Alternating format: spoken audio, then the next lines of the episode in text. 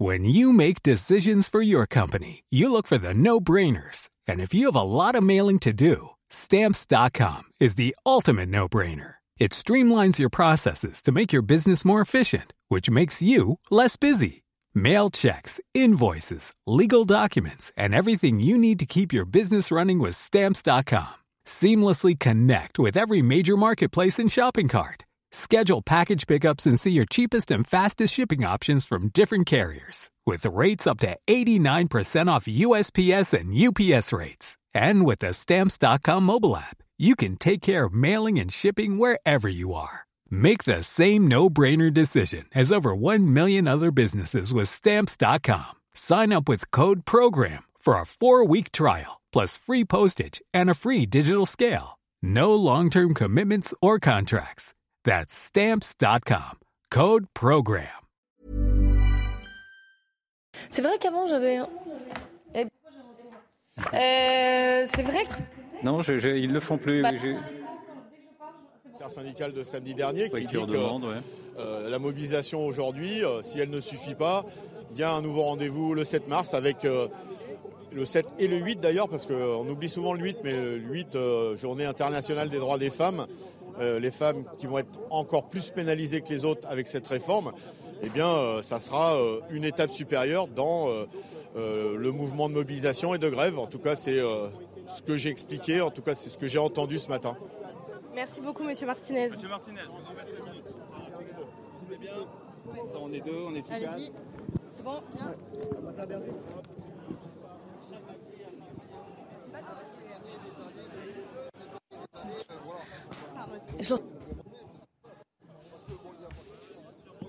Bonjour à tous, il est 14h sur CNews. Merci de nous rejoindre.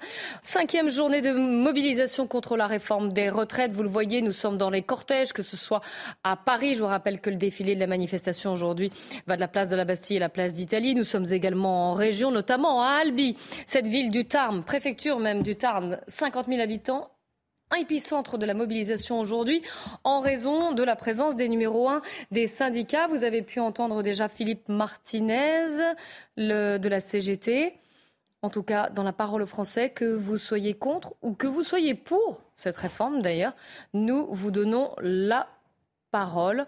Nous allons entendre d'un instant à l'autre Laurent Berger qui s'exprime donc avant le départ du cortège euh, d'Albi et qui va donc faire le point sur cette cinquième journée de mobilisation. On écoute Laurent Berger de la CFDT.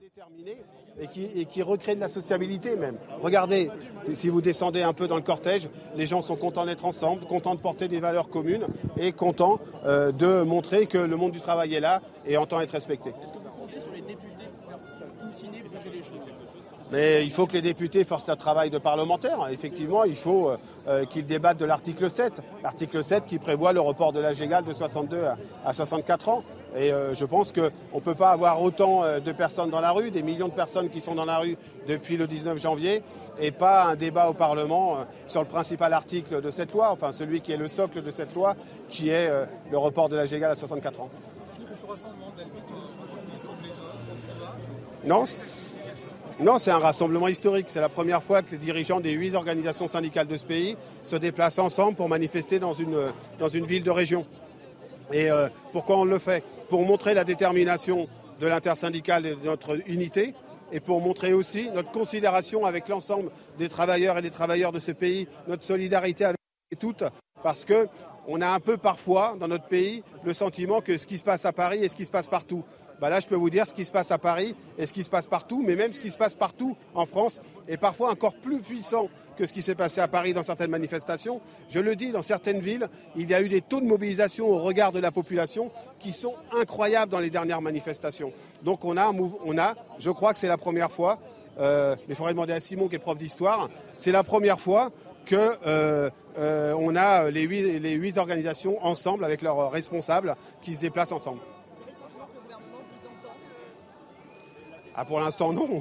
Ou alors j'ai du mal, euh, j'ai- un problème d'audition. On a un problème d'audition. Non, le gouvernement, aujourd'hui, il est en train de construire un deal politique avec LR, qui me paraît assez fragile d'ailleurs si on regarde euh, certains votes qui viennent de se dérouler, mais il n'est pas dans la recherche d'un compromis social ou de l'écoute de la mobilisation sociale. Donc euh, il faut qu'il le fasse. Et comme on est déterminé et combatif, bah, on le fait encore aujourd'hui, dans une période qui n'est pas simple avec les congés scolaires, et on le refera le 7 le 7 dans une volonté de, mettre le pays à l'arrêt. Ça veut dire quoi? Ça veut dire d'immenses mobilisations le 7.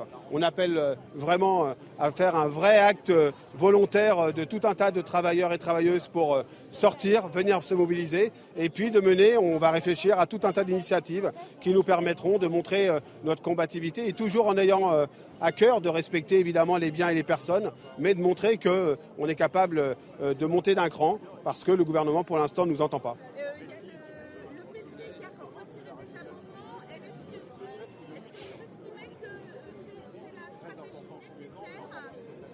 Oui, on l'a dit à plusieurs, on l'a dit à plusieurs. Nous, on souhaite qu'il y ait un débat sur l'article 7.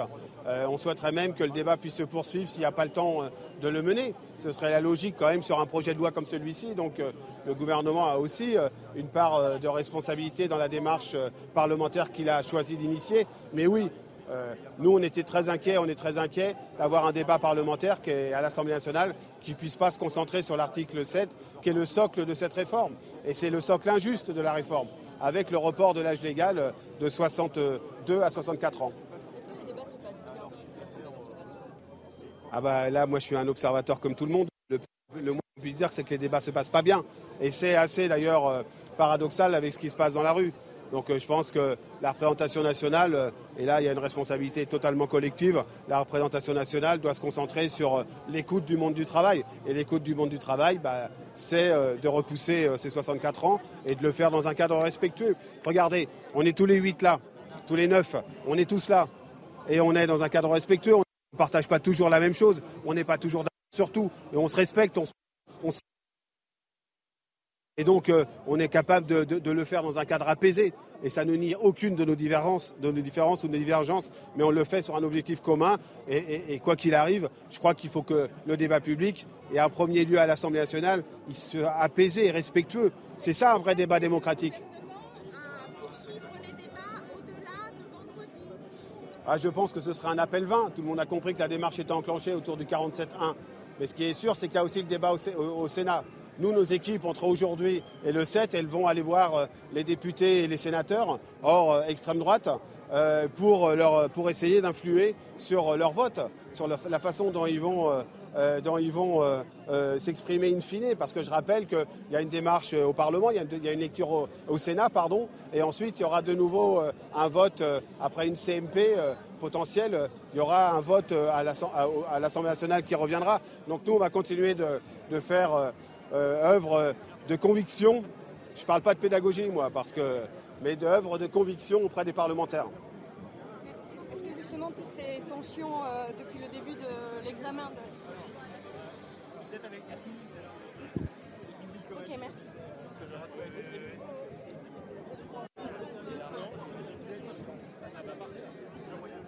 Voilà, en direct euh, d'Albi, la prise de parole des syndicats. Vous avez d'abord entendu Philippe Martinez de la CGT, puis là, Laurent Berger de la CFDT qui a fait le point sur la mobilisation, sur ces cinq journées de mobilisation, en se projetant vers la prochaine, le 7 mars, où les syndicats comptent euh, bien mettre la France à l'arrêt. C'est également ce qu'a dit Jean-Luc Mélenchon depuis euh, Montpellier aujourd'hui. Je cite, le 7 mars, on bloque tout.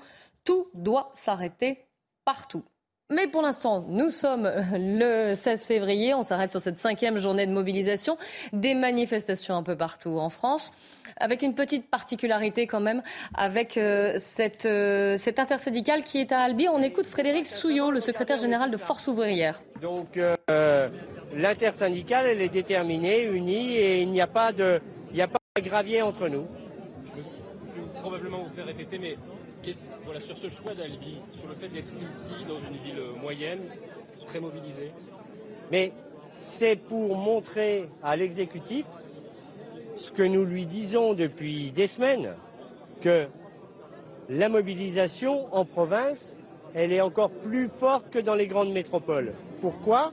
Puisque l'inflation, le prix du carburant, pas de hausse de salaire et tout cela, eh bien, la réforme des retraites, c'est le catalyseur de ce que, vivent déjà les gens ici et euh, c'est un petit peu comme la cocotte minute. Mais on avait prévenu Elisabeth Borne avant même de commencer les mobilisations. Les, Tarnais le disent, depuis le 19 janvier, ça va croissant à Albi, c'est de plus en plus important chaque semaine, chaque mobilisation. alors à Albi, en plus de cela, ben, chaque mobilisation, ils sont un peu plus. Alors quand je dis un peu plus, c'est un ou deux milliers de plus. Et c'est énorme. Et quand on l'explique à l'exécutif et à tout le monde en disant regardez en province ce qu'ils vivent, la verticalité du pouvoir, ici on n'en veut pas non plus. Et donc, venir ici pour montrer, parce que si nous n'étions pas là, vous seriez moins nombreux, eh bien aujourd'hui, en étant tous ici, ben, on montre que les albigeois et les gens du Tarn sont mobilisés et déterminés. L'intersyndicale, elle n'est pas écrasée par deux figures, M. Berger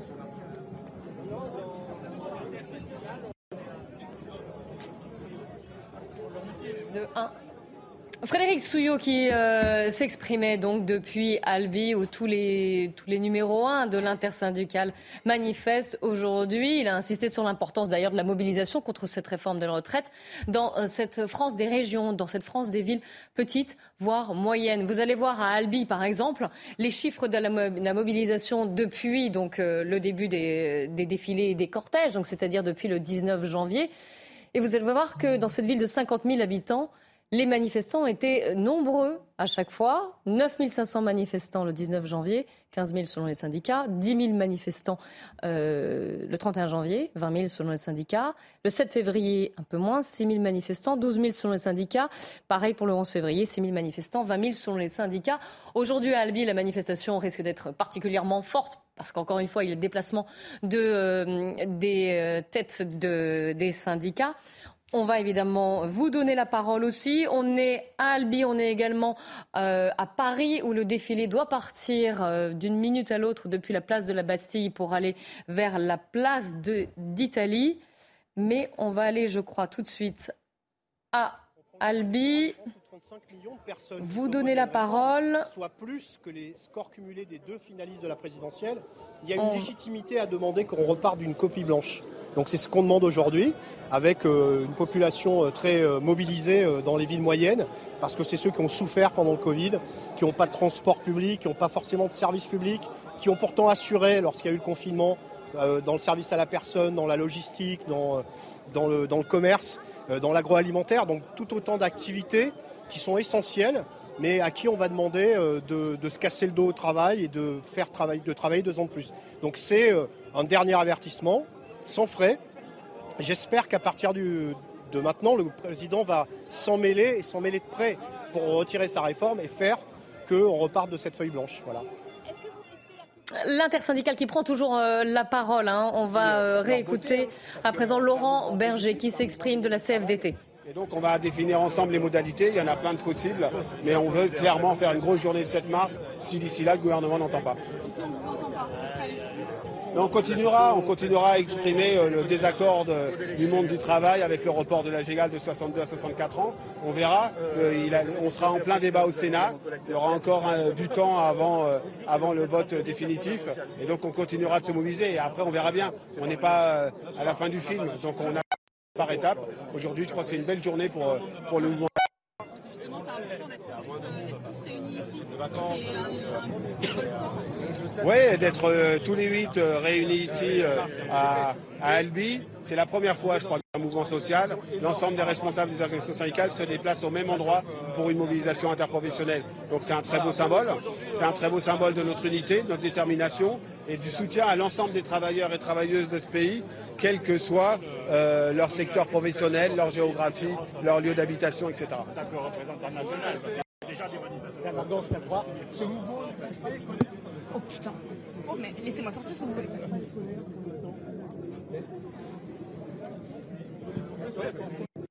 Total sur toute la France. Voilà, Laurent Berger qui s'exprimait de nouveau euh, depuis Albi, où euh, les euh, représentants syndicaux se sont donné rendez-vous. Albi, épicentre de la mobilisation entre, en ce cinquième jour de manifestation et de grève, sachant que les grèves d'ailleurs sont un peu moins suivies aujourd'hui. Laurent, Laurent Berger, donc, qui réexprimait sa détermination. Je vous rappelle que pour le moment, le texte est en débat à l'Assemblée nationale, un débat pour le moins houleux, et que les débats doivent s'arrêter demain, mais il a dit que peu importe que la mobilisation allait continuer. Évidemment, les syndicats ont en tête cette date du 7 mars euh, et ils espèrent mettre la France à l'arrêt à partir du 7 mars. Et ça, euh, FO, CGT, CFDT l'ont rappelé. On va aller à Albi, justement. On va retrouver nos, nos envoyés spéciaux sur place. Marine Sabourin, on a entendu donc tous les, les représentants, les, les, patrons, on va dire, des syndicats s'exprimer pour euh, déjà noter cette, ce, ce, déplacement, ce cortège syndical, on va dire, ces têtes, ces têtes de liste qui, étaient, euh, qui se sont déplacées, qui sont venues à Albi justement pour représenter avec force la mobilisation des villes moyennes contre cette réforme des retraites. Tout à fait. Alors ce qu'ils nous disaient eh bien depuis tout à l'heure, c'est qu'ils étaient venus à Albi pour faire entendre la voix des habitants des euh, villes moyennes. Alors vous le voyez sur les images de euh, Thibault Marcheteau, il y a les visages, les leaders de euh, tous les syndicats nationaux. Alors ce qu'ils nous disaient, eh bien, c'était que cette journée était particulièrement importante, mais que c'était une nouvelle étape. Alors évidemment, ils attendent la journée du 7 mars, ils attendent une réaction du gouvernement. C'est ce qu'ils nous disaient. Ils nous disaient que sinon, eh bien, ils feraient en sorte de bloquer le pays. Donc le 7 mars. Ils nous disaient eh bien qu'ils avaient euh, entendu euh, ces voix se, plaindre de ces 64 euh, ans donc annoncés. Et donc voilà, ce que vous le voyez sur les images de Thibault Marcheteau, énormément de monde, énormément de journalistes. Le cortège n'est toujours pas parti. Il a énormément de retard puisque évidemment tout le monde souhaite parler avec les leaders syndicaux. Donc voilà, beaucoup de retard pour ce départ à Albi. Merci beaucoup Marine Sabourin avec les images de Thibault Marcheteau. On vous retrouvera euh, d'ailleurs tout au long de cette émission euh, puisque vous allez suivre ce défilé et ce cortège syndical. L'actualité, c'est également ce qui est devenu l'affaire Pierre Palmade. Amaury, beaucoup du service police-justice de CNews nous a rejoint. Bonjour Amaury, avec une nouvelle puisqu'on vient d'apprendre que la garde à vue de l'humoriste avait été prolongée. Effectivement, elle a commencé en fait hier à 14h. Et donc une durée de garde à vue, c'est 24 heures. Et après, on peut la, renouveler. Hein, c'est le, choix en général du procureur. Là, donc, elle a été euh, prolongée. Le but, bien, c'est de permettre aux enquêteurs tout simplement de continuer à l'interroger. Je rappelle que Pierre Palmade a été euh, placé à l'hôpital à Melun euh, pour être justement plus proche des enquêteurs et pour que les enquêteurs puissent les poser les questions et faire toute la lumière sur l'affaire. Tout s'est joué en fait un peu dans les dernières 24 heures, hein, puisque les enquêteurs maintenant ont les différentes pièces du puzzle entre les mains, c'est-à-dire que les deux euh, passagers qui étaient aussi dans la voiture avec Pierre Palmade et qui s'étaient enfuis le, jour de l'accident ont été euh, euh, placés en garde à vue aussi. L'un a été interpellé hier matin à Clichy, l'autre s'est rendu un peu plus tard dans la journée vers 18h, elle a été placée en garde à vue euh, pour être entendu lui aussi. Alors sur ces deux passagers, on en sait un peu plus, on l'a déjà dit. Euh, l'un est un homme de 33 ans, connu de la police de nationalité marocaine en, situation irrégulière. L'autre passager de nationalité française, connu pour le euh, trafic de, stupéfiants. et puis alors là, bah, ce qui va se passer dans les prochaines heures, voire les mm. prochains jours, c'est déjà l'autopsie du bébé qui est mort de la femme qui est importante puisqu'elle va déterminer si oui ou non Pierre Palmade sera poursuivi pour homicide involontaire ou blessures involontaires. Euh, le rôle aussi des passagers va être euh, important, savoir s'ils ont un rôle dans, le, dans, les stupéfiants qu'avait consommé Pierre Palmade, hein, puisqu'il y a aussi une enquête qui a été ouverte pour la détention de stupéfiants par la gendarmerie, et puis aussi quel est leur rôle le, au moment des faits, c'est-à-dire qu'est-ce qui s'est passé dans la voiture, est-ce qu'ils ont eu un rôle dans l'accident? Euh, et pourquoi ils se sont enfuis et ils n'ont pas porté euh, assistance aux personnes qui étaient en, grave danger puisque l'accident venait de se produire. Et puis enfin, hein, dans les prochains jours, peut-être à dire aussi, ce qui va se passer, c'est que probablement euh, tous les protagonistes vont être déférés. Une information judiciaire sera probablement ouverte aussi. Et la question reste à savoir, c'est est-ce que si Pierre Palmade est mis, en examen, eh est-ce qu'il sera placé en détention provisoire ou placé mm. sous contrôle judiciaire? Est-ce qu'on sait, Amaury, peut-être pas hein, d'ailleurs, hein, ce qui s'est dit pour l'instant euh, lors de ces, premières 24 heures de garde à vue Alors non, c'est pas encore, mais en général, si on prolonge une garde à vue, c'est qu'on n'a pas reçu des, réponses satisfaisantes et que les enquêteurs ont besoin encore de creuser les mm. auditions euh, des suspects. C'est pour ça en général qu'on renouvelle une garde à vue. Voilà. Et ce qu'on sait, en tous les cas, euh, ce que je peux préciser aussi, c'est qu'il y avait eu des visites avant qu'il soit placé en garde à vue. Pierre Palmade avait reçu la visite de proches.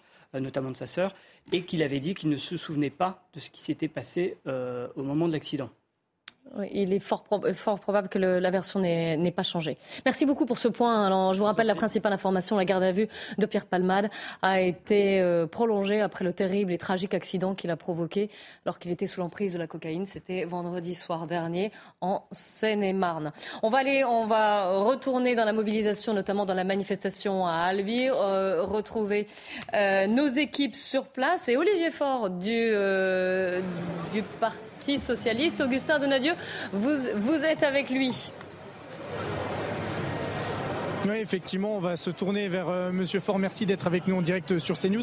C'était important d'être euh, aujourd'hui aux côtés des manifestants pour cette cinquième journée de mobilisation? Absolument. On est dans un moment un peu particulier. On est euh, au quasi-terme du débat à l'Assemblée nationale, puisque demain soir à minuit, le gouvernement va fermer les portes. Alors même que nous, nous souhaitions continuer et prolonger le débat, mais on sait qu'ils ont fait ce choix-là en utilisant un article qui leur permet de le faire. Et donc nous allons chercher jusqu'au bout à faire la démonstration de, euh, du caractère complètement foutraque de ce projet. Chaque jour, on découvre de nouveaux lots. Vous êtes rendu compte que sur les 1200 euros, il n'existait pas. Maintenant, on se rend compte qu'en fait, selon l'âge où on a commencé à travailler, on a 43 ou 44 années de cotisation. Sur les femmes, on nous avait expliqué que c'était un projet qui était favorable aux femmes. C'est tout l'inverse, c'est elles qui vont supporter l'essentiel de cette réforme. Sur les financements, on s'est rendu compte aussi qu'il existait bien d'autres financements possibles pour éviter cet impôt sur la vie qui est le recul à 64 ans de l'âge légal de départ à la retraite. Donc voilà, nous allons continuer jusqu'où cette démonstration. Et puis nous allons arriver sur l'article 7, qui est l'article majeur, qui est celui qui permet au gouvernement de repousser de deux ans l'âge de départ à la retraite. C'est l'objectif, atteindre cet article 7 pour en débattre à l'Assemblée On va atteindre dans quelques heures, dans quelques, enfin ce sera bientôt le cas, et ça permettrait d'avoir ce débat-là et de montrer là aussi tous les effets de ce recul de l'âge légal J'en prends qu'un seul, mais pour que tout le monde se comprenne, ils viennent de faire une réforme de l'assurance chômage. Vous allez avoir des seniors qui ne trouvent plus d'emploi après 55 ans, qui vont passer en fait euh, ben, tout simplement plus de temps au chômage, puis plus de temps au RSA, alors même que le, chômage, la durée d'indemnisation a été réduite et que le montant de l'indemnisation a été réduit. Donc c'est une humiliation supplémentaire qui va être, euh, euh, ben, que vont subir nos aînés. Un mot sur l'index senior. Il a été rejeté par euh, l'Assemblée nationale. C'est une première victoire pour vous? Oui, c'est un premier coup de semonce en fait euh, pour permettre euh, de rappeler que ce gouvernement n'est pas majoritaire, qu'il n'a pas été élu pour ça et qu'il n'a qu'une majorité relative. donc on voit bien qu'il cherche à établir un deal avec un accord pour parler français avec Eric Ciotti, mais qui n'est pas suivi par toutes ses troupes qui considèrent qu'il y a là une régression majeure et notamment des injustices qui sont tellement énormes qu'il est impossible d'approuver ce texte. Donc euh, pour ceux qui sont restés gaullistes et qui continuent à porter ce qu'a été, euh, ce qu'ont été les valeurs euh, du Conseil national de la résistance, évidemment revenir en arrière 70 ans après, c'est compliqué. un mot sur l'obstruction parlementaire que certains élus ont tenté de faire. des milliers d'amendements ont été retirés. Vous encouragez vos collègues à continuer à retirer des amendements pour arriver à l'article 7 Absolument, nous avons retiré quasiment tous nos amendements. Je parle des socialistes, les communistes identiques, les Verts aussi. Et les Insoumis ont déjà, se sont engagés aussi à faire de même au fur et à mesure pour arriver à l'article 7. Merci Olivier Faure d'avoir été avec nous sur CNews. Merci beaucoup. Merci Augustin Donadieu avec les images de Charles Pousseau. Merci à Olivier Faure, euh, bien sûr. Alors, j'ai dit que c'était en direct d'Albi, pas du tout. En direct de Paris où la manifestation va s'élancer depuis la place de la Bastille pour rejoindre la place d'Italie. Je suis en plateau avec on n'a pas encore eu le temps de, vous présenter. Philippe eh Doucet. Bonjour. Bonjour, porte-parole du Parti Socialiste. En face de vous, Yvan Riofol, soyez le bienvenu. Et puis, bien sûr, nos experts du service politique de CNews, Florian Tardif, et du service économie de CNews, Eric de Ritmaten, pour décrypter évidemment cette cinquième journée de mobilisation. Dans la parole aux Français, on vous donne la parole, que vous soyez contre cette réforme des retraites, et donc dans les défilés aujourd'hui, ou bien pour, on entendra aussi euh, quelqu'un qui est en, faveur de cette euh, réforme des euh, retraites. Florian Tardif, c'est un moment un petit peu crucial là, au niveau de la mobilisation. Je le disais, au niveau des grèves, un peu en baisse. La mobilisation, on verra, on tirera le bilan ce soir, évidemment. Mais Là, il y, a un, il y, a un, double enjeu, puisque dans l'hémicycle, ça se joue en ce moment, jusqu'à demain, puisque le texte est débattu à l'Assemblée nationale. Les syndicats, eux, se, se projettent déjà au 7 mars, qui sera où ils comptent mettre, et ils espèrent mettre en tout cas la France à l'arrêt. Oui, peu importe euh, l'ampleur de la mobilisation, qu'on annonce légèrement en deçà euh, des euh, précédentes journées de mobilisation ce soir, cette dernière ne sera pas représentative de l'ampleur du mouvement, puisque d'ores et déjà, effectivement, les syndicats ont appelé à une nouvelle journée d'action les 7 et 8 mars même prochains. C'est lors de ces journées d'action supplémentaires à la début mars que les syndicats veulent, entre guillemets, peser euh, dans le, mm. dans le débat public. Alors effectivement, il y a eu cette, euh, cette journée de mobilisation euh, du 16 février qui a été annoncée compte tenu du fait que les débats se poursuivent à l'Assemblée nationale jusqu'à demain soir. Les députés vont pouvoir encore débattre pendant quelques heures uniquement sur euh, ce texte. Ils n'iront pas euh, jusqu'au bout du texte puisqu'il reste, pour vous donner un ordre d'idée, environ 10 000 amendements, il me semble, malgré ceux qui ont été, ont été déposés, malgré ceux qui ont été retirés ces, ces, dernières heures, notamment par les députés de gauche. Donc ils n'iront pas jusqu'au bout du texte. Vous l'avez compris, dans la rue, on souhaite maintenir la mobilisation pour maintenir également la pression à l'encontre de l'exécutif. Et in fine, l'exécutif a aussi euh, entre guillemets, euh, favoriser un, tel euh, une telle ampleur, une telle mobilisation dans la rue, un durcissement annoncé également des syndicats. Mm. Pourquoi? Parce qu'ils ont décidé d'opter pour un calendrier resserré. Ils ont resserré le calendrier des débats. Donc forcément, si les syndicats, si les Français dans la rue souhaitent montrer leur mécontentement, ils ont eux aussi également un calendrier resserré. Mm. Et donc, on peut penser, bien évidemment, que le mouvement va se durcir, peut-être se renforcer euh, en mars prochain. Yvan Rieffol oui, je pense qu'il y a une faiblesse malgré tout dans cette grande mobilisation dont on voit qu'elle est soutenue par une opinion majoritaire, en effet, mais je vois qu'il y a également un biais politique qui s'installe. Nous venons de voir Olivier Faure parler au nom du, du, Parti socialiste dans une réunion syndicale dans laquelle, a priori, le politique n'aurait pas à s'installer. Nous avons c'est une réunion syndicale. C'est une réunion, c'est un, mouvement syndical, c'est pas un mouvement politique. Et j'entends, et j'entends Olivier, et j'entends Olivier Faure dire qu'il accepte tout le monde, sauf le Rassemblement national qui a représenté 47 ou 48 de l'électorat. Mm. Donc vous avez tout un électorat qui est considéré comme étant exclu de ces manifestations-là. Or, c'est un électorat qui, en plus, avait voté pour une retraite à 60 ans. Donc je pense que l'erreur qui est en train d'être commise par les syndicats est de vouloir trop politiser, de trop vouloir s'approprier ce mouvement et de faire que la gauche, naturellement, puisse lancer une OPA, la gauche subclaquante, la gauche zombie, puisse lancer une OPA sur un mouvement social qui ne lui appartient pas en tout. Alors, la gauche zombie suppléante, ah vous allez répondre, à hein, Philippe Doucet, évidemment, parce que... Ouvrez les, ouvrez les yeux, en effet, ça vous fera du bien. voilà. pas on ne doit pas avoir les mêmes images, là, donc on ne doit pas avoir les mêmes images. Je parle justement en fonction des images que je vois. Bah, Philippe Doucet, comme je veux vous laisser un peu de temps pour répondre à, Yvan Riofol, euh, on se retrouvera juste après la pub à 14h30. Avec plaisir, avec plaisir, avec plaisir. Soyez les bienvenus si vous nous rejoignez sur CNews. C'est la parole aux Français. On commence par le Flash Info à 14h30 avec Adrien Spiteri. L'enquête s'accélère dans l'affaire Pierre Palmade. La garde à vue de l'humoriste est prolongée à l'hôpital de Melun. Les deux passagers présumés du véhicule sont entendus à l'hôtel de police de la ville. Ils sont soupçonnés d'être impliqués dans un grave accident de la route. Trois personnes ont été grièvement blessées. Une mère a perdu son enfant dans ce drame. Le taux de grévistes en forte baisse à la SNCF ce jeudi pour la cinquième journée de mobilisation contre la réforme des retraites. Il s'élève à 14% à midi selon une source syndicale contre 25% mardi dernier. Les syndicats disent se préparer pour la journée du 7 mars après les vacances d'hiver. Et puis le comité exécutif de la FFF se réunira le 28 février prochain. Une réunion décisive pour l'avenir de Noël Legrette. Hier, le rapport de la mission d'audit de la Fédération française de football a été dévoilé. Il estime que les dérives de comportement du président sont incompatibles avec l'exercice des fonctions. La parole aux Français sur CNews et émission largement consacrée à cette cinquième journée de mobilisation contre la réforme des retraites. On est avec vous dans les cortèges, que ce soit à Albi. Vous savez que l'épicentre de la mobilisation aujourd'hui est délocalisé avec les numéros 1 syndicaux qui se sont donné rendez-vous dans la préfecture du Tarn, cette ville de 50 000 habitants particulièrement mobilisés contre la réforme des retraites. On a pu entendre d'ailleurs en direct les principaux leaders syndicaux s'exprimer avant le départ du cortège. On est évidemment aussi à Paris euh, où le défilé est parti de la place de la Bastille pour rejoindre la place d'Italie. On vous donne la parole. Vous entendrez aussi des gens qui sont en faveur de cette réforme des retraites. En plateau avec moi, Florian Tardif du service politique de CNews, Yvan Rioufol, Éric de Ritmaten du service économie de CNews et Philippe Doucet, porte-parole du Parti socialiste. Philippe, je vous donne la parole, puisque juste avant la publicité, Yvan Rioufol a accusé la gauche d'être subclaquante. Une gauche zombie, a-t-il dit.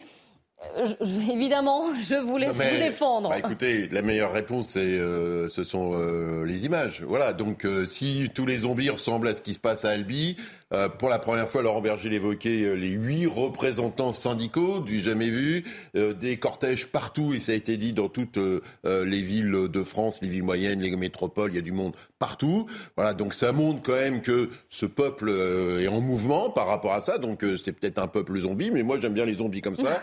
et en sens inverse, c'est pour répondre à Yvonne Youfol, moi je vois une droite danseuse étoile, vous voyez, donc écartelée. Voilà, j'entendais ce matin Xavier Bertrand sur une radio expliquer qu'il était et l'autre côté il y a Bruno Rotaillot, votre ami, qui dit oui, il faut y aller, il faut y aller. Voilà, donc c'est ça, voilà, c'est à deux doigts du rupture euh, des tendons là. C'est voilà, c'est claquard. Parce que cette droite est extrêmement divisée en fait. Et pourquoi elle est divisée? Parce que derrière, les élus LR, vos amis, en fait, ils sont dans ces villes moyennes. C'est leur territoire d'une certaine façon, et ils se rendent compte que leurs électeurs et leurs électeurs, eh bien, ils sont contre la réforme parce que effectivement, souvent les métropoles sont plutôt gérées par la gauche au sens euh, large du terme, les socialistes, les écologistes, ça, et en sens inverse, beaucoup de villes moyennes sont euh, sous le contrôle des, républicains. Et là, vous, vos amis députés républicains, eh bien, ils sont écartelés. La preuve, c'est que l'article 2 sur l'index des seniors, eh bien, il n'a pas été voté par vos amis. Donc là, je sais pas si nous on est zombies, mais vous, vous pouvez être à l'Opéra de Paris. Là, ça va être euh, un beau danseur étoile, danseur étoile. Vous ne savez pas d'où je suis. Non, mais simplement, j'ai un trou de mémoire. Vous rappellerez combien le, votre, le candidat socialiste a fait au présidentiel. Eh je ben, on verra les prochaines fois.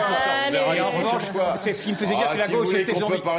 Et la deuxième chose, la deuxième chose est plus grave et elle démontre ce que je voulais illustrer. Vous êtes en train de dire que les les huit syndicats qui appellent à manifester se retrouvent obligatoirement dans la gauche. Mais non, je suis désolé. Vous ne pouvez pas vous approprier ainsi un mouvement syndical. si vous, venez de le dire, vous venez de le dire d'une manière un peu maladroite, c'est que vous Allez, vous appropriez tout. Et de vous accrocher aux branches comme ça montre oh, à quel point aux branches. On est bien les pieds dans la glaise de, de nos belles sous-préfectures et ah, ben, préfectures bien. de France ah, et de Navarre. Vous reconnaissez enfin le racinement. On va aller dans le cortège. au club. Non, on va dans le cortège à Albi, s'il vous plaît. La parole aux Français, je vous rappelle. Euh, donc, Jamel, bonjour. Vous êtes à Albi dans le cortège, vous manifestez. Vous êtes, euh, vous m'entendez? Jamel, vous m'entendez Bonjour.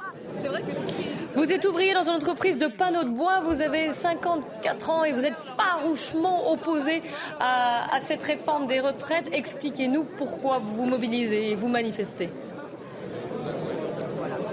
Ben, comme la plupart de, salariés qui, euh, qui ont à peu près mon âge sont contre cette retraite, ça leur allonge la, la durée de travail d'un an, un an et demi, voire deux pour certains.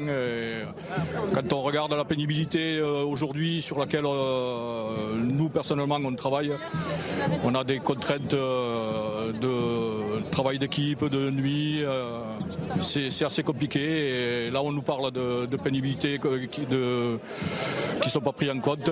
C'est euh, un petit peu compliqué. quoi. Calcul pour vous-même, là vous avez 54 ans. Euh, à, quel âge allez-vous partir à la, à la retraite? Euh, Moi, pas avant 62 ans. 62, 62 minimum. 62 minimum et, et, physiquement, vous estimez que vous ne pouvez pas aller jusqu'à 62 ans? Non, non, avec le travail que, que j'occupe, euh, non, c'est impossible. J'ai problème de dos, problème d'épaule. Euh, moi, je ne me vois pas continuer jusqu'à 62, voire 64 ans euh, à, l'heure actuelle. C'est impossible. oui, on comprend bien. Eric de Maten, pourtant, la pénibilité a été prise en compte. Oui, dans, dans le projet, effectivement, elle est prise en compte. Alors, il faut voir qu'il y a des points, si vous voulez. Le gouvernement veut mettre en place un système de points où, quand on fait un certain nombre de, de travaux la nuit, je crois que c'est 120 nuits, on aura droit à des trimestres supplémentaires. Il faut des points, hein, parce que le système en fait de points est extrêmement compliqué. J'ai essayé de le, voir tout à l'heure. Mmh. Si on a 10 points, on a gagné un trimestre. Si on a 80 mmh. points, on a gagné 8 trimestres. Donc voilà, c'est comme ça quoi. Mais, Monsieur a raison. Euh, quand on a un métier difficile comme le mmh. sien, euh, comment justement quantifier la difficulté? Combien de nuits passées dehors? Quel est le poids des, des charges soulevées? Et là, pour l'instant, c'est le flou total. Et je veux bien le reconnaître. La pénibilité est reconnue, mais comment va-t-on la mesurer? Ça, c'est le point d'interrogation. Une question pour Jamel oui, Divan Un chiffre que je rappelle, que j'ai découvert, qui n'est pas dans le ah, débat et qui, et qui va aller dans le sens de notre interlocuteur. C'est un chiffre de l'INSEE qui montre que l'écart de vie entre les modestes et les, gens modestes et les gens aisés est de 13 ans pour les hommes et de 8 ans pour les femmes. C'est-à-dire que les, mm. les hommes vivent 13 ans de plus quand ils sont aisés et les femmes 8 ans de plus. Et donc il y a effectivement cette considération qui n'a pas été portée et qui effectivement donne, donne beaucoup d'arguments à tous ceux qui se disent éreintés quand ils arrivent à 60 ans. Mais la question que je pose, et c'est une question que je me pose à moi aussi, est de savoir si est-ce que vous êtes d'accord avec moi ou pas pour dire que le, vrai problème de l'échéance de, la, de, la, de la retraite par répartition est aujourd'hui posé. Il me semble que cette retraite par répartition ne joue plus son rôle parce qu'elle s'épuise, parce qu'il n'y a plus suffisamment de cotisants, tout simplement, et qu'il faudrait penser à un autre modèle. Est-ce que vous, est -ce que vous seriez d'accord avec moi pour dire qu'il faudrait penser à un autre modèle, ou est-ce que vous vous accrochez à cette retraite par répartition ben, Je ne sais pas trop, moi. Euh, euh, une retraite par répartition, ça, veut dire quoi pour vous? Pardon? La retraite par répartition, c'est le système qu'on a actuellement. Oui, c'est le système qu'on a actuellement. Qui s'oppose à la retraite par capitalisation. Oui, ou, pas, ou à un mixte. Ou à un mixte. Après, comme, euh, comme je vous expliquais, euh, quand, on quand on commence à travailler jeune, euh, qu'on a fait pas mal de stages, apparemment qui ne sont pas pris en compte, 17-18 ans, j'ai fait pas mal de stages qui ne sont pas pris en compte et j'ai commencé à travailler, on va dire, 19 ans, depuis 19 ans sans interruption. Une question de Philippe Doucet pour vous. Euh, Jamel, votre entreprise, euh, l'entreprise dans laquelle vous travaillez aujourd'hui, a fait, a, fait, a fait quelle taille? Parce qu'on voit bien que le débat sur les critères de pénibilité, euh, elle est aussi liée à la taille des entreprises et qu'il y a le débat. C'est pour ça qu'une partie de la droite ne voulait pas que ça se mette en place, que ça concernait les PME. Donc vous, votre entreprise, on a compris, vous étiez dans le bois, a, fait quelle taille? Et vos collègues qui sont déjà partis à la retraite, eux, ils avaient ils ont bénéficié de critères de, pénibilité ou ils n'en ont pas bénéficié euh, ils ont bénéficié certaines, euh, certains points. Euh, à la base, il y avait des points qui étaient comptabilisés, qui ont été enlevés. Et effectivement, on a certains, j'ai certains collègues qui sont partis à la retraite complètement cassés. Malheureusement, certains qui sont décédés peu après. Et la taille de l'entreprise, on est 120 salariés. 120 salariés, d'accord.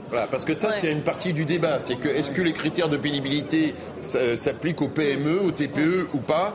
Et par ailleurs, euh, comme l'évoquait Jamel, euh, euh, nous avions mis en place des critères de pénibilité. Emmanuel Macron, en 2018, les a virés. Donc ça, a un impact sur les salariés et notamment tous les salariés qui manipulent des charges comme Jamel. Merci Jamel hein, d'avoir, merci d'avoir témoigné. On vous laisse rejoindre le cortège. Donc vous êtes à Albi. Merci à Antoine et Steph pour le, pour le duplex. Et je rappelle qu'une majorité de Français est d'accord avec vous, selon un sondage CSA pour CNews. Euh, deux questions qui ont été posées. Est-ce que les. Euh, voilà, vous pour ou contre la réforme des retraites? 67% contre. C'est en augmentation par rapport au, au mois d'avant où on avait posé la même question. Et puis, autre question. Euh, voilà, vous voyez les résultats pour le mois d'avant, 61% contre. Deuxième question qui a été posée, elle, concerne le, retrait de la réforme des retraites. Et vous allez voir aussi une large majorité de Français sont en faveur du euh, retrait de cette réforme par le gouvernement, 65%. Oui, 34% non. On va aller dans le cortège parisien cette fois, retrouver Virginie qui est enseignante. Bonjour Virginie. Bonjour. Alors expliquez-nous, vous avez quel âge avez-vous déjà? Qu'est-ce que vous enseignez euh, au collège, au lycée? Racontez-nous. Alors, j'ai 53 ans et demi et je suis professeur de philosophie, donc j'enseigne au lycée. Et je suis aussi prof de théâtre, c'est vrai. Prof de philosophie, prof de théâtre. Théâtre et philo, pardon. Théâtre et philo. Et vous êtes dans la rue aujourd'hui, vous n'êtes pas devant vos élèves. Pourquoi c'était important pour vous de, manifester aujourd'hui D'ailleurs, vous avez peut-être manifesté lors des précédentes journées aussi. J'ai manifesté lors des précédentes journées, oui. Pourquoi je suis dans la rue je suis dans la rue parce que je pense que notre avenir vaut un peu plus que simplement euh, ce qu'on nous propose. Et surtout, ce que je pense de fondamental, c'est de pouvoir euh, réussir à construire un monde un petit peu plus humain. Hein. et, d'ailleurs, si je suis dans la rue, c'est pas tant pour moi parce que cette réforme ne changera pas grand-chose à, ma retraite. Moi, quand j'ai commencé à travailler, donc ça fait des années maintenant, euh, je devais travailler que 37 ans et demi. Maintenant, ça va être 43. Donc moi, ça changera rien. Par contre, je pense à tous ceux qui, travaillent à l'usine, tous les ouvriers, tous ceux qui sont cassés par leur métier, qui n'ont pas cette chance peut-être d'être euh, en face euh, de jeunes gens qui me portent aussi, et qui vont devoir passer un an de plus, un an de plus à être cassés. Et je, je, trouve ça fou que dans un pays quand même où il y a des gens qui sont très riches, où il y a encore des milliards qui échappent euh, au fisc, on ne soit pas capable d'avoir un petit peu plus de d'ambition pour l'être humain. Alors vous allez me dire, par exemple, oui, à l'étranger aussi d'ailleurs, avec l'espérance de vie, vous savez que d'autres pays européens ont, prolongé le, la durée du travail. C'est 65, 67 ans même parfois, en Italie par exemple. Ah, mais je crois que si on, suit de toute façon ce que fait l'humain en général, il fait jamais le meilleur. Hein. On pourrait dire, euh, non, je vais faire une comparaison, c'est idiot, on pourrait dire, regardez ce que fait Poutine. Non, vous voyez ce que je veux dire J'exagère quand je dis ça, mais ce que je veux dire par là, c'est qu'en France, par exemple, on a l'intermittence du spectacle. Personne ne le fait ailleurs. Est-ce que c'est une raison pour la supprimer? Ben pas du tout. Tout le monde nous envie notre intermittence du spectacle. Donc c'est pas parce qu'en France on part à 62 ans que c'est une erreur. C'est peut-être au contraire un signe qu'ici on fait un petit peu plus jusqu'à présent attention à l'être humain défendez l'exception française en fait.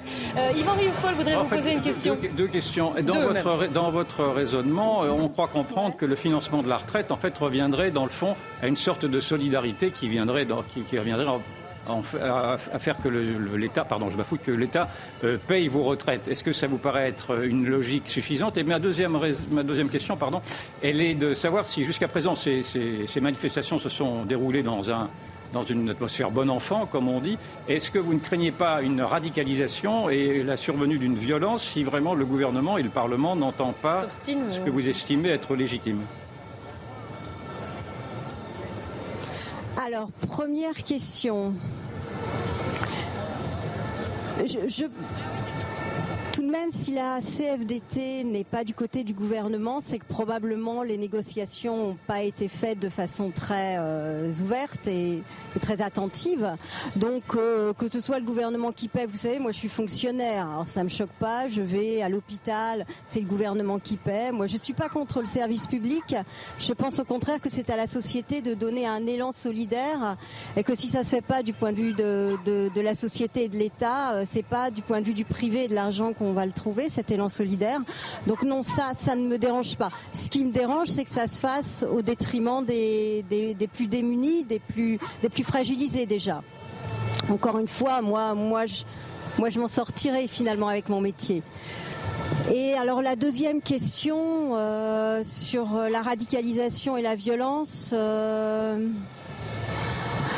je vais vous répondre quelque chose qui va peut-être pas être une réponse pour vous, mais on est déjà au présent et si au présent on nous écoutait, eh bien peut-être qu'on ne serait pas obligé ou que certains ne seraient pas tentés d'augmenter la, pression sur le gouvernement, peut-être avec des violences, pour être un petit peu plus entendus.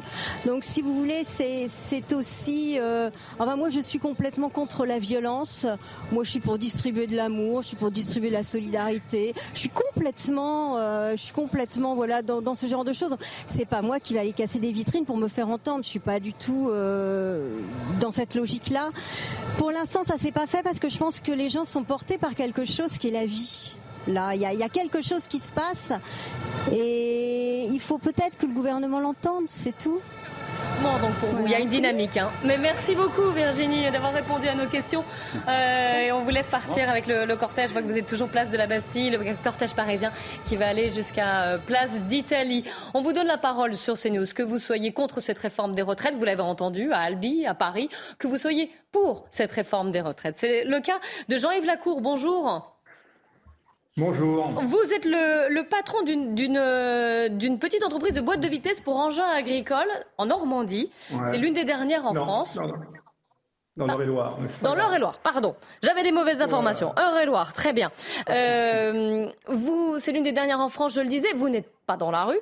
Et pour cause, vous êtes plutôt en faveur de cette réforme des retraites. Expliquez-nous pourquoi.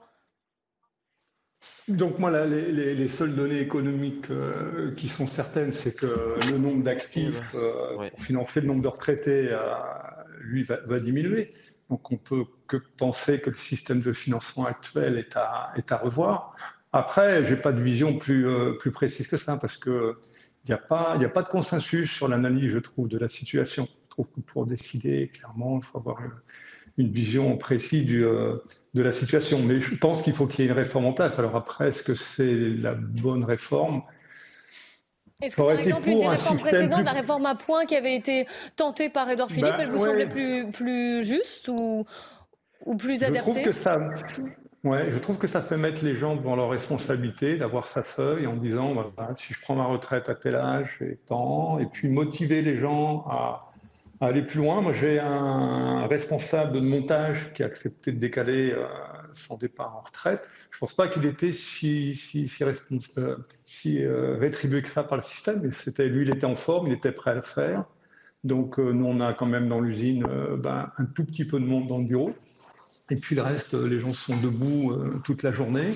Et, ils sont dans la rue d'ailleurs aujourd'hui dans votre usine? Est-ce que vous avez beaucoup de, de, de salariés qui, qui, sont en grève ou qui manifestent?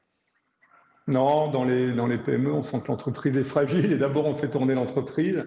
C'est beaucoup plus euh, familial. Je pense que les gens sont plutôt pour qu'il y ait une équité dans les, dans les systèmes et je pense que la fin euh, des régimes spéciaux, euh, les gens sont pour. Je trouve que c'est mm. pas normal que mes collaborateurs, mes ouvriers partent plus tard en retraite que, que des gens qui n'ont pas une carrière plus pénible dans des entreprises dont l'État est actionnaire.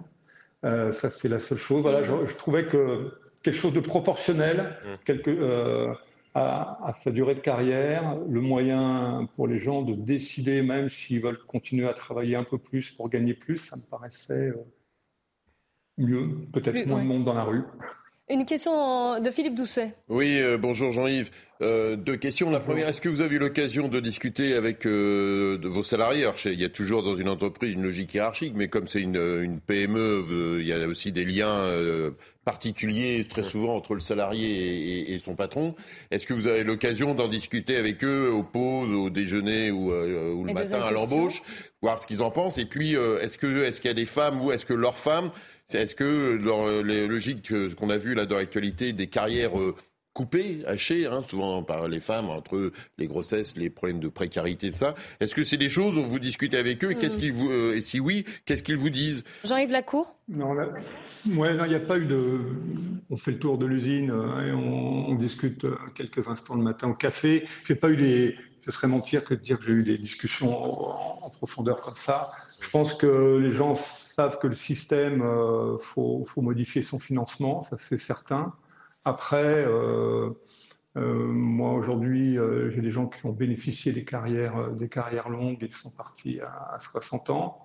C'est sûr que ceux qui sont dans l'usine, ceux qui sont debout toute la journée, ça dépend énormément de leur forme physique. Mm. Donc, euh, donc c'est pour ça. Enfin, moi, ce que j'ai dit. Et vous avez des critères de pénibilité, vous, dans votre entreprise? Est-ce que vous, ce qui, ce qui a été évoqué avant que Emmanuel Macron les supprime, est-ce que la, la question des critères de pénibilité, ça vous a paru euh, gérable, euh, compliqué Est-ce que finalement, le, dans la vie quotidienne du, du travail, ça, enfin, les commandes, ça, comment, comment vous arrivez à gérer ça si vous avez eu à le gérer? C'est pas simple. Donc pour moi, il y a une vraie différence entre ceux qui sont comme moi euh, euh, assis derrière un, derrière un bureau euh, face à un écran d'ordinateur, un téléphone, et ceux qui sont debout toute la journée. Quoi. Pour moi, la, la, la, vraie frontière, elle est, quand même, elle est quand même là. Ceux qui sont debout toute la journée, c'est sûr que si en fin de carrière, ils ont de l'arthrose et ce genre de choses, les, dernières années peuvent être compliquées. Quoi. Merci. Après, Merci après, après, le, le, temps passe. Merci beaucoup. Euh, on a bien compris votre point de vue. Merci Jean-Yves Lacour d'avoir répondu à nos questions. On retourne dans les cortèges. On va retourner à Albi retrouver euh, Roméo, qui est étudiant euh, en informatique, je crois. Ces informations sont, sont bonnes. Oui, en électronique, pardon. En électronique. Vous êtes jeune, vous êtes super jeune. Qu'est-ce que vous faites dans la rue pour vos retraites? Je pense à mon avenir et je me dis que bah, la retraite à 64 ans, c'est quand même un peu trop euh, poussé. Et je suis pour euh, manifester pour qu'elle soit rabaissée à 60. Je soutiens euh, la vie de tout le monde. Et vous estimez que vous allez faire d'ores et déjà un métier qui va être pénible, qui, va faire qu'à 60 ans, vous n'aurez plus la force physique de, continuer?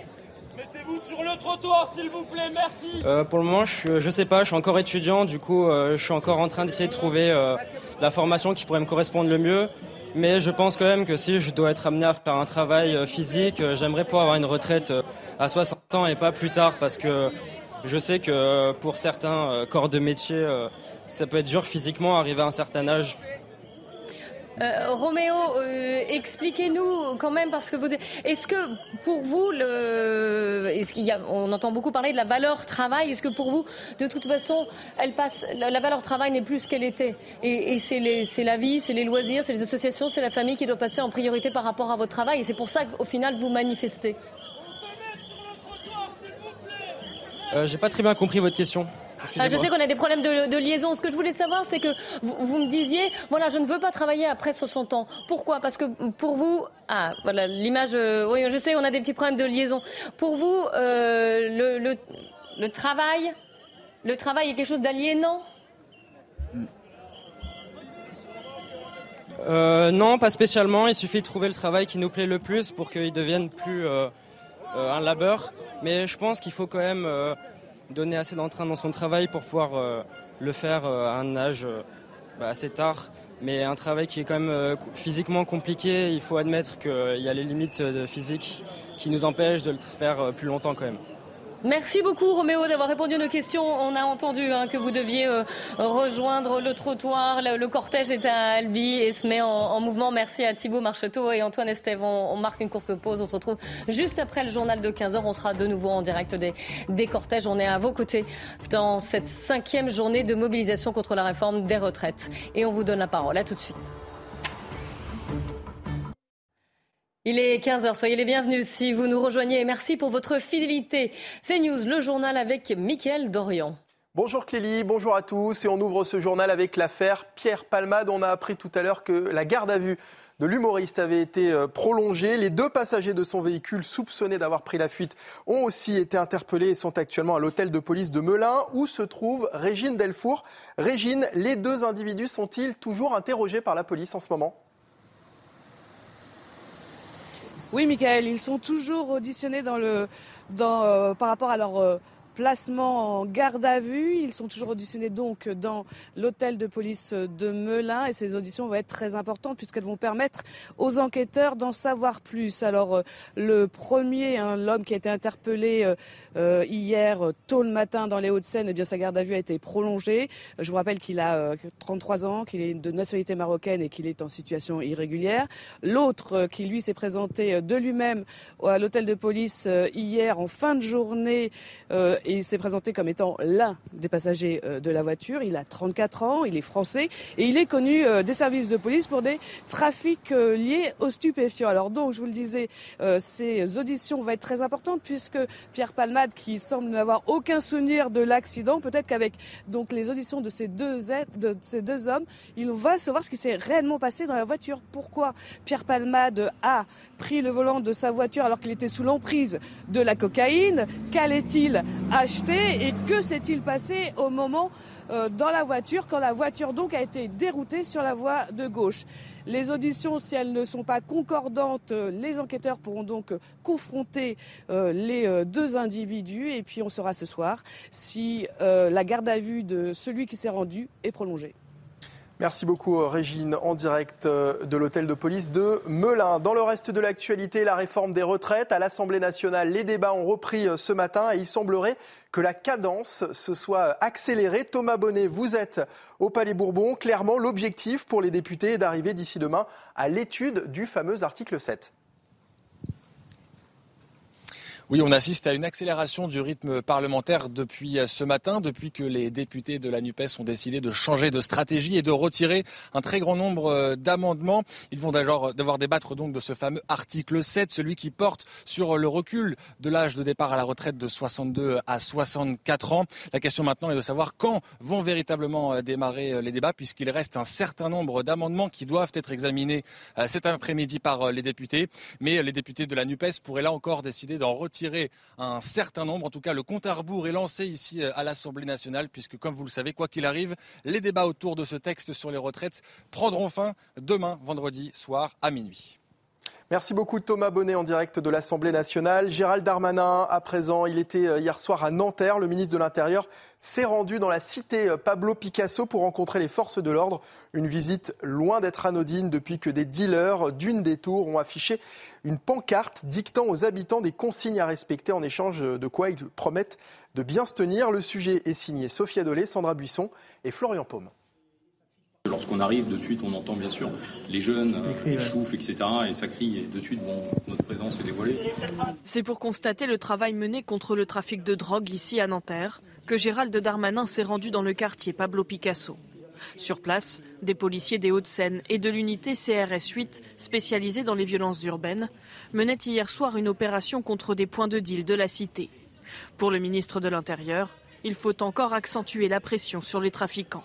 Quand euh, la rue est sale, euh, il faut la nettoyer. Et notre travail, c'est que la drogue se cache et que les criminels, les euh, trafiquants se sentent terrorisés. Une visite qui survient quelques jours après la découverte d'un règlement intérieur affiché par les dealers dans l'une des tours de la cité. Sur les affiches, des consignes à destination des habitants qu'ils devaient scrupuleusement respecter. En échange de quoi, les vendeurs de drogue promettaient de ne pas causer de nuisances. Cette euh, affiche de retour euh, méritait une réponse. Et la réponse, c'est que la police, elle aussi, euh, est de retour. Depuis euh, trois jours, depuis ces affichettes, il y a des opérations de police extrêmement importantes ici à Nanterre. Selon le ministère de l'Intérieur, en 2022, dans le département des Hauts-de-Seine, 68 kilos de drogue ont été saisis. Et puis le groupe euh, Lactalis, mis en examen pour tromperie aggravée et blessures involontaires. En 2017, des dizaines de nourrissons avaient été contaminés au salmonelle. L'entreprise a également été placée sous contrôle judiciaire avec une caution fixée à 300 000 euros. Voilà, c'est la fin de ce journal. Bon après-midi sur CNews. La parole aux Français continue avec Clélie et ses invités. Merci beaucoup, Mickaël. Et je suis toujours en compagnie du porte-parole du Parti Socialiste, Philippe Doucet, et d'Yvan Rioufol. Euh, émission largement consacrée à cette cinquième journée de manifestation, de mobilisation contre la réforme des retraites, avec un taux de grévistes qui est euh, en baisse, hein, en nette baisse par rapport aux journées précédentes, que ce soit dans les transports ou euh, dans l'enseignement. Quant aux manifestations, il y a eu de nombreuses manifestations en région. L'épicentre aujourd'hui de, tous nos regards sont tournés vers Albi, qui est la préfecture du Tarn, 50 000 habitants, parce que les euh, numéros 1 de l'intersyndicale se sont donné rendez-vous là-bas pour manifester et le cortège vient de s'élancer. À Paris, nous sommes aussi sur place, le cortège vient de partir aussi. Le parcours est un peu différent par rapport euh, aux précédentes journées. C'est de la place de la Bastille que les manifestants sont partis et ils vont arriver en fin d'après-midi vers la place d'Italie. Nous sommes en ligne avec Antoine, enseignant. Bonjour. Bonjour. Alors, vous, êtes, vous étiez dans les manifestations ce matin, puisque vous êtes en direct de Montpellier, que la manifestation est, euh, alors qu'il est euh, terminé. Déjà, avez-vous participé aux précédentes journées mobilisation? Et pouvez-vous nous dire s'il y avait autant de monde ou non aujourd'hui? Aujourd'hui, euh, c'était une manifestation organisée par l'intersyndicale, ce qui n'était pas la même chose que samedi dernier. Mais il y avait du monde, il y avait plus de 20 000 personnes. Euh, vous, avez pu, vous avez pu croiser Jean-Luc Mélenchon? Il est à Montpellier, il doit faire un meeting ce soir. Non, je ne l'ai pas croisé. Certains amis l'ont croisé, mais apparemment, les services d'ordre de la CGT sont chargés de l'évacuer. Est-ce est que. Pour, pourquoi vous, vous manifestez? Vous êtes enseignant, hein, je le disais. Pourquoi est-ce que vous manifestez contre cette réforme des retraites? Bien, je pense qu'il y a beaucoup d'ironie. Euh, vous savez, j'ai fait des études euh, sociocritiques et Pierre Bourdieu a écrit un livre Ce que parler veut dire. Et lorsqu'on entend parler constamment de carrière hachée, c'est une espèce d'animalisation d'un parcours de vie dont il est vrai que les hauts fonctionnaires qui, eux, touchent plus de 20 000 euros par mois ne se posent pas de, de questions de ce genre-là. Donc, Vous voyez, en, fait... en, six secondes, des milliardaires comme Bernard Arnault gagnent un SMIG. Euh, Est-ce que c'est une carrière hachée, ça? Vous voyez ce que je veux dire? Oui, vous remettez, en, vous remettez en cause en fait le système et surtout les inégalités sociales. C'est ça. Et lorsqu'on entend également Olivier Véran dire ni invective, ni, ni obstruction, ni agression, mais euh, comment se, peut-il, se fait-il qu'il nous donne des, des conseils alors qu'il a fait appel à des cabinets de conseil à hauteur de 700 millions d'euros pour déléguer à des cabinets privés, ce qui aurait pu très bien être fait par les ministères publics donc oui, vous voyez, euh, on est dans des métiers peu pénibles, nerveux, avec une hiérarchie qui n'est pas toujours dans la communication. Et en fait, beaucoup de promesses sont faites, mais en réalité, oui, vous, vous, contestez une réforme qui a été faite, selon vous, par, les, par des technocrates. Euh, quelque chose de très abstrait. Tout à fait. Je Et éloigné peut-être du, éloigné du, euh, du, peuple, comment dire, une, une réflexion rapide et une question. Il y a un bouleversement historique considérable par la, force de la sociologie où, on voit aujourd'hui que le peuple de Paris ayant quitté Paris, les révolutions populaires se font maintenant en province. Et c'est en province aujourd'hui que s'écrit l'histoire syndicale et l'histoire sociale plus généralement. C'est très intéressant à observer. Et ma question était est-ce que vous avez le sentiment vous-même euh, donc de, de la province de participer à ce mouvement historique, ce mouvement de grande bascule qui fait qu'aujourd'hui, c'est la province qui dicte, dans le fond, le calendrier social. Oui, euh, on ne peut pas opposer la province à la capitale, hein, sinon euh, on abandonnerait euh, l'idée de jacobinisme hein, et on rentrerait dans, un, dans le girondinisme. Hein. On est d'accord par rapport à, l'histoire de la Révolution française. Non, c'est le même combat. les petites villes, les moyennes villes et les grandes villes mènent le même combat, un combat contre ce recul de l'âge de la retraite. Vous voyez, on est passé de, de 60 à 63 avec euh, les lois Touraine, et puis maintenant, on veut nous obliger à 64, et, c'était même prévu à 65. Mmh. Vous avez, euh, je ne vous ai pas posé la question, mais quelle matière enseignez-vous, monsieur? J'enseigne le, français, vous voyez, j'enseigne le français. Mmh. D'accord, merci beaucoup euh, d'avoir répondu à nos, à nos questions depuis euh, Montpellier. On va retrouver les cortèges, on va aller à Paris. Un, apiculteur, il me semble. Bonjour. Oui, bonjour. Alors, je n'ai pas votre prénom ni votre âge. Est-ce que vous pouvez... Oui. Bah moi, je suis Romain Henry, je suis euh, effectivement éleveur, éleveur d'abeilles, donc apiculteur, et je suis syndicaliste à la Confédération paysanne syndicaliste et confédération paysanne. Et euh, je peux vous demander quel âge vous avez également? C'est important dans le cadre de la réforme des retraites. J'ai pas bien entendu avec le bruit qu'il y a derrière. Mais quel âge avez-vous, monsieur? Oui, alors moi j'ai 44 ans. Et vous allez travailler jusqu'à quel âge? Si vous voulez, euh, enfin, ben, j'espère euh, le, moins tard possible. Quoi. Nous, si vous voulez, le recul de deux ans encore de l'âge légal, pour nous, c'est une vraie problématique parce que on est aujourd'hui dans une disparition entre guillemets des paysans. Il n'y a pas de renouvellement des générations et d'ici dix ans, c'est une profession qui est très âgée. Et donc reculer encore l'âge de la retraite, c'est empêcher encore plus de jeunes de s'installer. Donc nous, on est aussi sur une problématique. Il faut renouveler les générations de paysannes et de paysans donc reculer l'âge de, la retraite, c'est pas bon du tout pour nous.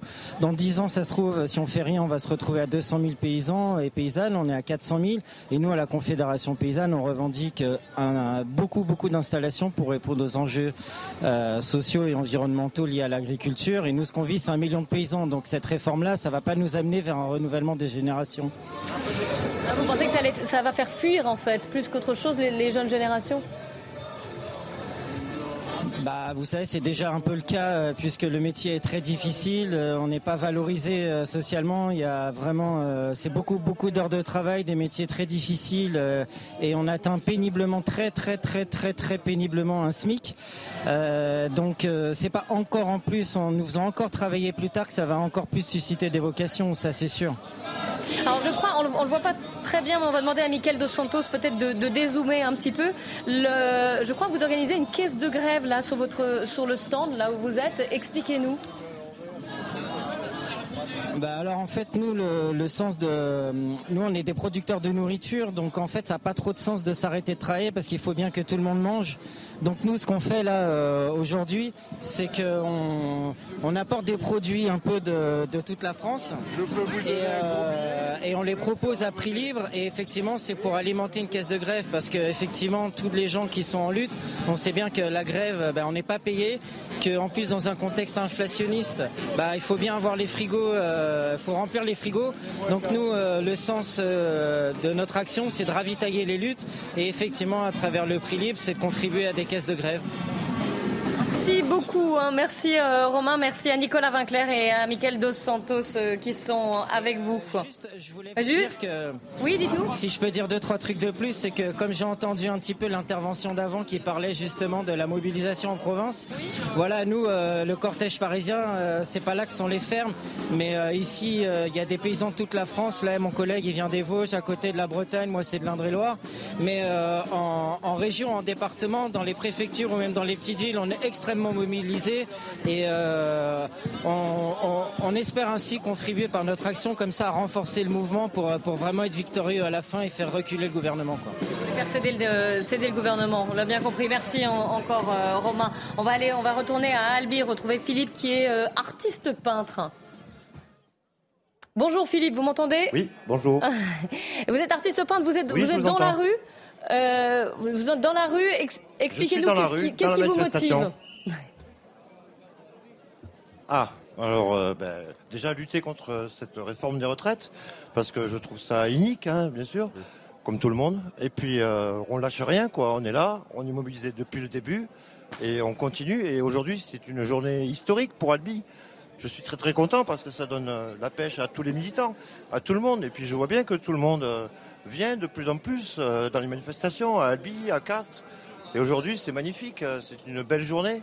Tout le monde est venu, mon ami Voltuan est venu. Donc je suis très très content. Une question en plateau de Philippe Doucet. Oui, euh, bonjour Philippe.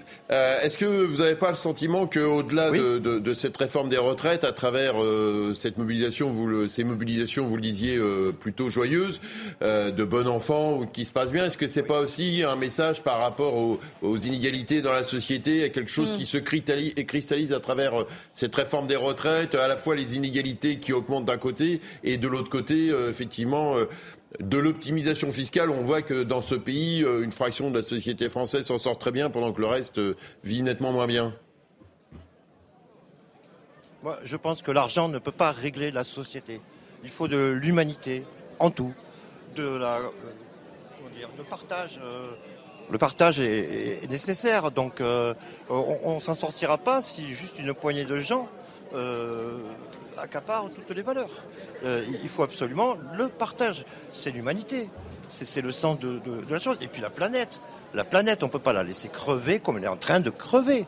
Tous les indicateurs euh, sont dépassés, donc je ne comprends pas. Euh, oui, donc votre colère, elle dépasse la réforme des retraites finalement. Hein. elle, est, elle est beaucoup plus large. Oui, moi oui, moi oui. Moi oui, mais là les gens sont pour ça. Mais ils sont aussi par rapport à l'inflation par rapport à la dureté de la vie. Et puis j'ai discuté avec tous ces gens, il y, a beaucoup de personnes âgées. Ils sont tous là pour leurs enfants et leurs petits-enfants. Ils pensent à l'avenir, eux, contrairement à ceux qui nous dirigent. Et une question d'Yvan Rioufol pour vous. Est-ce que vous diriez que c'est la France silencieuse, dans le fond, qui, maintenant commence à s'exprimer? Euh, Ma question préalable était est-ce que c'est la première fois que vous manifestez ou pas? Alors non, c'est pas la première fois que je manifeste. Ça fait neuf mois que j'ai rejoint la France Insoumise, mais euh, j'ai manifesté à toutes les manifestations euh, contre les retraites, à Castres, à Albi et à Paris. J'y suis monté plusieurs fois. Donc euh, voilà, les gens sont motivés et puis je sais qu'ils ne lâcheront rien. Ils sont déterminés parce que c'est l'injustice, si vous voulez. C'est pas possible. C'est écrit du cœur de tout le monde. Militant de la France Insoumise, est-ce que malgré tout, vous voyez autour de vous d'autres personnes qui viennent d'autres horizons différents, des horizons politiques différents. Bien sûr, de toute façon, à la France Insoumise, il y a des gens d'autres partis qui font partie du NPA, des Verts, de, toutes sortes de, choses. C'est un mouvement, donc euh, on, peut avoir plusieurs obédiences. Donc c'est très mélangé. moi, je ne suis pas spécialement politisé, mais disons que j'aime la philosophie, euh, euh, les gens. Voilà. Est-ce que vous voyez la gauche dans la rue ou est-ce que vous voyez aussi euh, des gens de droite? Euh, non, je ne connais pas très bien les gens de droite. je ne les aime pas trop. Mais non, ça se voit pas. ça on les voit pas. Non, on les voit pas. Euh, alors les partis politiques, mes amis, sont tout au fond du cortège, mais bien sûr. Mais voilà, ils, vont arriver bientôt. Non, il n'y a pas d'agent de droite ici. je vous laisse mettre de votre parole. ils ne sont pas les bienvenus Ils ne seraient pas les bienvenus Ils ne veulent pas venir. Non, ça c'est vous qui le dites, euh, Éric de Ritmaten. Non, mais comme je vois, vous êtes artiste peintre. C'est pas vous qui avez euh, qui gagnez le plus d'abord, et deuxièmement, vous cotisez pas pour les retraites. Si je ne me trompe pas, moi, vous soyez. Ça, Hein, absolument. Je, n'ai ni RSA, ni RMI. Je n'ai aucun salaire. C'est ça. Et donc vous ne cotisez pas et vous, ce sera zéro retraite, si je ne me trompe. Hein. Moi, c'est zéro. C'est zéro. C'est ça.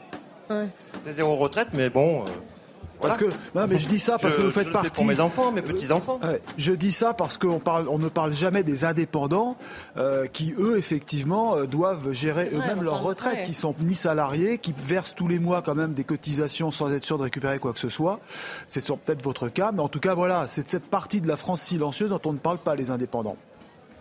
J'ai j'ai travaillé, hein. je je n'ai pas été qu'artiste, hein. j'ai j'ai été fonctionnaire même, Enfin, ouvrier d'État, pour être précis, à l'Institut géographique national il y a très longtemps. Mais ça me donnera une toute petite retraite. Voilà. Et puis après, j'ai vécu ma vie. Parce que l'important dans la vie, c'est de, mener sa vie. C'est pas grave, euh, un boulot, ça, faut, vraiment vivre sa vie. La vie, euh, c'est court, le temps est compté. Alors je dis à tout le monde, euh, soyez joyeux, et luttez, parce que c'est important, parce que la démocratie, ça ne marche que si les Français s'expriment. Je leur dis toujours, votez, votez, toujours votez. C'est très important, que ce soit dans les communes ou dans le pays. Parce que sinon, quelqu'un s'occupe du truc, et ça part comme c'est en ce moment. Merci beaucoup, euh, merci beaucoup Philippe hein, d'avoir répondu joyeusement donc à, à nos questions et, euh, et on vous laisse rejoindre Oui. évidemment le, le défilé. merci à Thibaut Marcheteau et Antoine Estève pour euh, pour de, cette mise cette mise en duplex comme on comme on dit. Paul, je- On pourrait faire un point juste avec vous euh, Florian Tardif sur le côté euh, politique parce que ça joue aussi on le sait en ce moment dans, dans l'hémicycle. Comme euh, là il reste une journée et demie on va dire de, de débat à l'Assemblée nationale. Est-ce qu'ils vont qu'ils vont prendre en compte la mobilisation d'aujourd'hui? C'est-à-dire les députés ou euh, l'exécutif? Euh, Les deux d'ailleurs. Les deux. Alors pour, euh, pour reprendre euh, les, les députés dans, dans un premier temps, oui, bien évidemment. Alors il y a les députés de gauche dont un certain nombre euh, est présent dans, dans la, la mobilisation notamment euh, parisienne aujourd'hui et marchera aux côtés des... des Français qui se sont mobilisés pour cette cinquième euh, journée euh, d'action. Donc, bien évidemment, euh, ils, vont prendre en compte cela.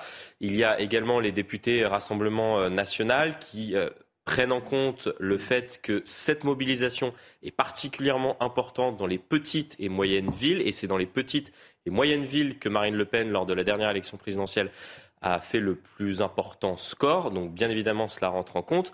Après, le camp présidentiel va regarder, scruter ce qui se passe aujourd'hui dans la rue, le camp présidentiel et l'exécutif, je les mets ensemble, mais ne bougera pas. Elisabeth Borne a été très claire, notamment sur ce qui cristallise aujourd'hui les mécontentements, qui est le recul de l'âge légal de départ de 62 Oui, ça, à ça ne 64 bougera ans. Elle a dit, je la cite, On verra, mais- 64 ans, c'est non négociable. Mm.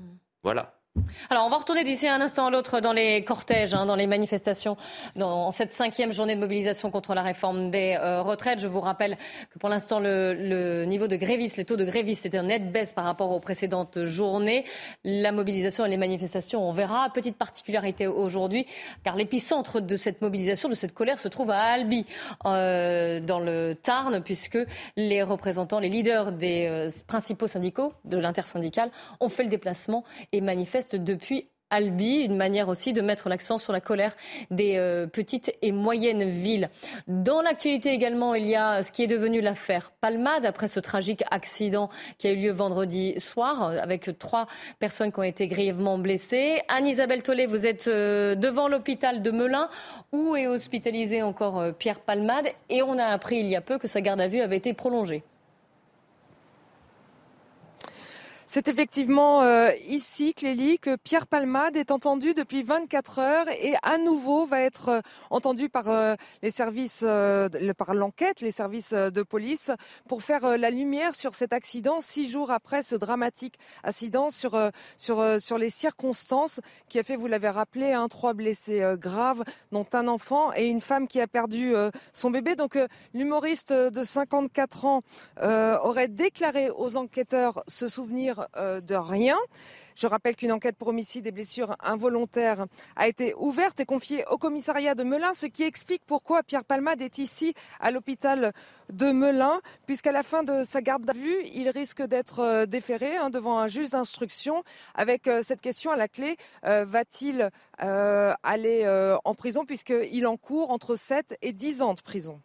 Merci beaucoup pour ce point sur euh, cette actualité, Anne-Isabelle Tollet, avec les images de Léo Marcheguet et euh, Charles Baget. C'est la fin de la parole aux Français, mais cette, cette, euh, cette journée spéciale, cinquième journée de mobilisation contre la réforme des retraites, continue avec Nelly Denac et ses invités dans 90 minutes info. Vous voyez ici les images du cortège à Albi, dans le Tarn, cette ville de 50 000 habitants, particulièrement mobilisée aujourd'hui. Merci à mes invités.